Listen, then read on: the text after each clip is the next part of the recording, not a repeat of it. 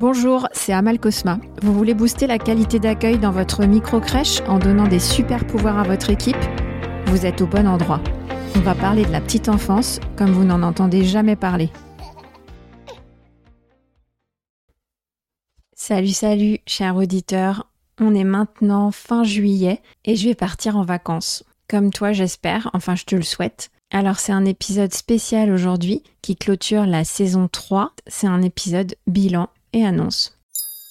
D'abord, mon bilan du podcast, mon bilan de cette euh, année 2023. Et bien finalement, le podcast, c'est un travail de titan. Mais les résultats sont encourageants. J'ai tourné trois saisons, la troisième que j'achève aujourd'hui.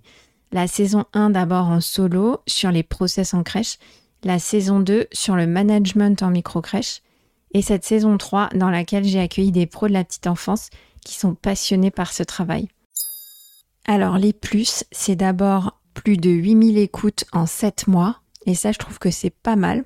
Ensuite, c'est plus de 3000 abonnés sur LinkedIn qui suivent le podcast. À l'heure où je tourne cet épisode, j'ai 25 avis positifs sur Apple Podcast et 70 notes 5 étoiles et 25 notes 5 étoiles sur Spotify.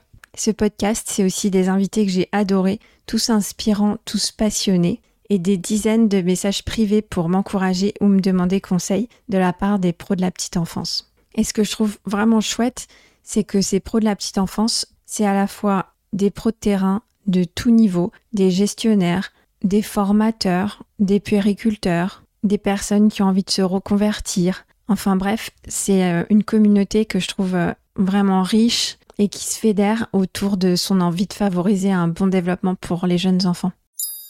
Les moins du podcast, ils sont moins nombreux que les plus. Quelques petits moins quand même. Euh, d'abord, ça coûte assez cher de faire un podcast. Il y a l'achat du matériel, les abonnements à tous les outils nécessaires à la production et à la diffusion. Et maintenant, je suis passée au montage par un ingénieur du son parce que j'arrive plus à tout faire moi-même. Le deuxième petit moins, c'est que c'est quand même très chronophage et que pour un épisode de 10 minutes, ça me prend plusieurs heures de travail. Et enfin, le troisième petit moins, c'est que c'est un média froid. Il n'y a pas d'échange sur le podcast directement avec les auditeurs. Heureusement, il y a LinkedIn, mais quand même, parfois, c'est un peu solitaire. Alors, je demande à chaque épisode, et dans ce bilan, j'ai envie de t'expliquer un peu pourquoi dans tous les podcasts, on rabâche sans arrêt. Est-ce que tu peux laisser une note 5 étoiles? C'est parce qu'un podcast, on le fait en général pour transmettre aux autres, et ça demande beaucoup de travail. C'est généralement bénévole. Pour que le podcast soit diffusé, il faut qu'il soit écouté et pour qu'il soit écouté, il faut qu'il soit bien noté. C'est ce qu'il fait remonter dans les algorithmes.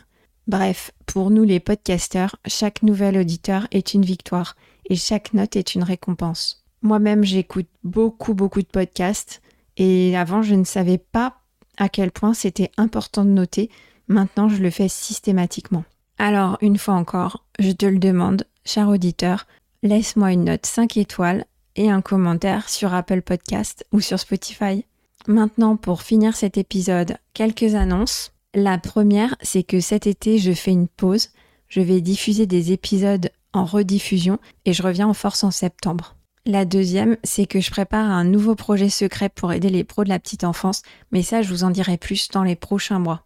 Les mois de septembre et octobre sont les mois des adaptations, de la mise en place et toute la réussite de l'année se joue à ces moments-là. Alors pour la saison 4, je prévois un focus sur les techniques qui vont t'accompagner dans cette période très spéciale de la vie à la crèche. Et pour une rentrée réussie, je te conseille d'écouter le podcast, réécouter le podcast, noter le podcast et tu vas voir, on va faire un super boulot ensemble. Je te souhaite de bonnes vacances, repose-toi bien, prends soin de toi et reviens en pleine forme à la crèche. À l'année prochaine! Merci d'avoir écouté cet épisode jusqu'au bout. J'espère qu'il t'a plu et que tu en ressors inspiré. Si c'est le cas, abonne-toi pour ne rater aucun épisode. Parle-en autour de toi et surtout laisse-moi une note 5 étoiles et un avis sur Apple Podcast ou Spotify. À la semaine prochaine.